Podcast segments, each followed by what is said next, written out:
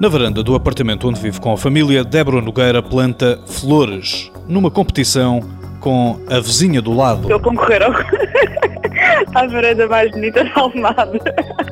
Estou em concorrência com a minha vizinha, porque ela ganha todos os anos. A varanda mais vistosa ganha um prémio da junta de freguesia, entretanto, já comprou flores novas para substituir as que morreram por acaso quando se ausentou por três semanas de casa. O riso fácil é imagem de marca da personalidade de Débora Nogueira. Não.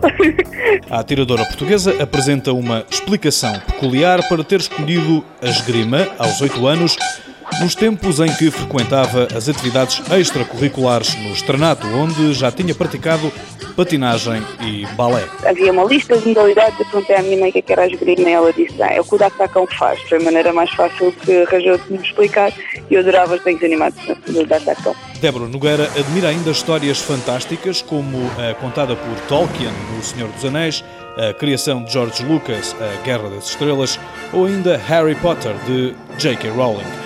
Hoje, para além da competição a sério, gosta de fazer bodyboard, patinagem e chegou a pegar num skate para experimentar, não fosse Débora Nogueira admiradora de Tony Hawk, um norte-americano que é uma lenda neste desporto radical. Débora Nogueira não dispensa a consola portátil que leva para todo o lado. Viaja muito em competição ou nas férias com o pai, gosta de ler Nicholas Sparks, gosta de dormir, o que por vezes não é fácil porque tem dois irmãos mais novos, de 8 e de 4 anos.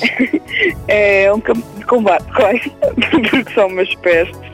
É muito bom, é muito bonito, são amorosos, só que são umas pestes também.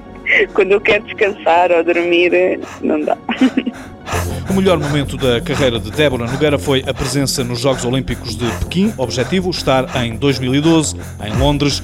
Melhores resultados em florete para esta atiradora portuguesa, atual número 1 um do ranking nacional, vencedora durante sete anos consecutivos deste ranking de florete feminino e da Taça de Portugal 2007-2008.